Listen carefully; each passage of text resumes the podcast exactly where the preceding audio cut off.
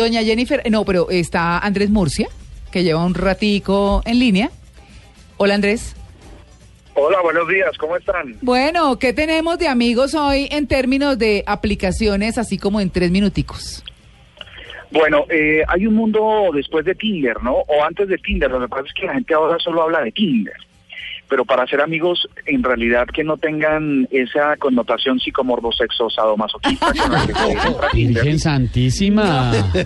Eh, hay otras aplicaciones que en realidad existen, pero para ser amigos, ¿no? Y esto es sobre todo para, esa- para esas personas que viajan mucho, como Mari. Sí. Eh, un, un canadiense que quería venir a vivir a Colombia y no sabía español, dijo, tengo que crearme una aplicación con la que yo no tenga que pagarle a una persona para que me esté traduciendo todo.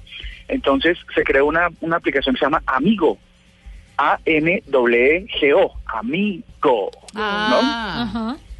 Ustedes se meten ahí, crean su perfil y toda la cosa, y cuando van a ir a otra ciudad, pues consiguen un amigo que hable eh, el idioma hacia donde se dirigen y por un par de dólares, pues les pueda acompañar al cine, a hacer mercado, a conseguir la, la renta, a conseguir un vehículo, Ve, y eso está muy chévere. Me imagino que, por ejemplo, para cuando Cata vaya a Bangkok, pues puede poner su amigo para que lo la Para que alguien la acompañe a llevar a...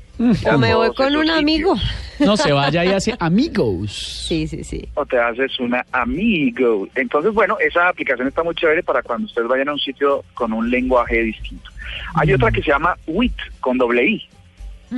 sí. Esa aplicación es en realidad, eh, se quiere distanciar mucho de Tinder porque ustedes crean sus perfiles eh, y hace un cuestionario muy detallado acerca de sus ideas y sus gustos.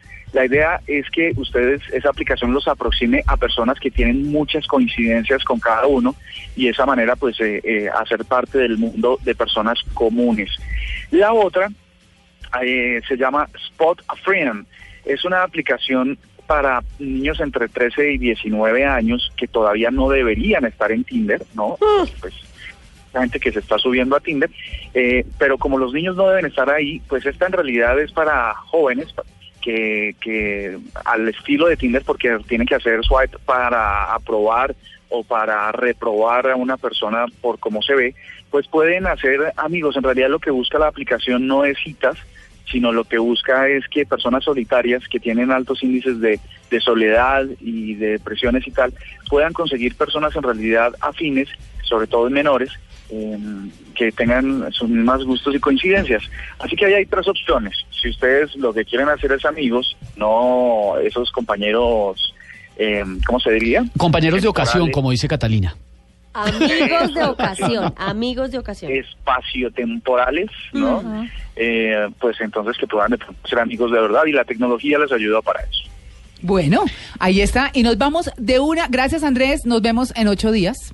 Y eh, Muy bien. bueno, señor.